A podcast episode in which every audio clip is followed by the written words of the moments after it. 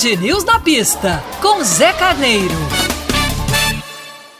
Olá, ouvintes. Finalmente a Fórmula 1 encerra as suas férias e volta à ação neste final de semana. O Grande Prêmio de Spa-Francorchamps na Bélgica retorna com tudo no belíssimo circuito com retas, curvas e aquela ladeira espetacular que faz todo fã de Fórmula 1 adorar o traçado de Spa. Também se encerram junto com as férias a temporada de fofocas e de informações não sempre corretas da Fórmula 1. Com a chegada de todos ao paddock, a partir da quinta, com treinos na sexta, saberemos finalmente tudo o que rolou é verdade ou é mentira? Qual será o destino de Bottas? Permanece como segundo piloto da Mercedes como prefere o Hamilton ou vai ter assento em outra equipe, como a Alfa ou como a Williams? A Alfa, inclusive, recentemente já avisou ao público está autorizada a contratar um grande nome,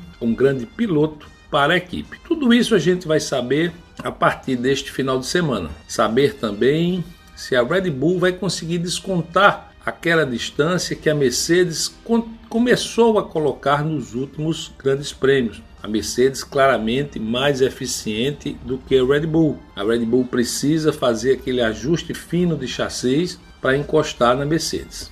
A Ferrari continuará à frente da McLaren? O Daniel Ricciardo vai conseguir fazer uma grande performance? E o outro pelotão?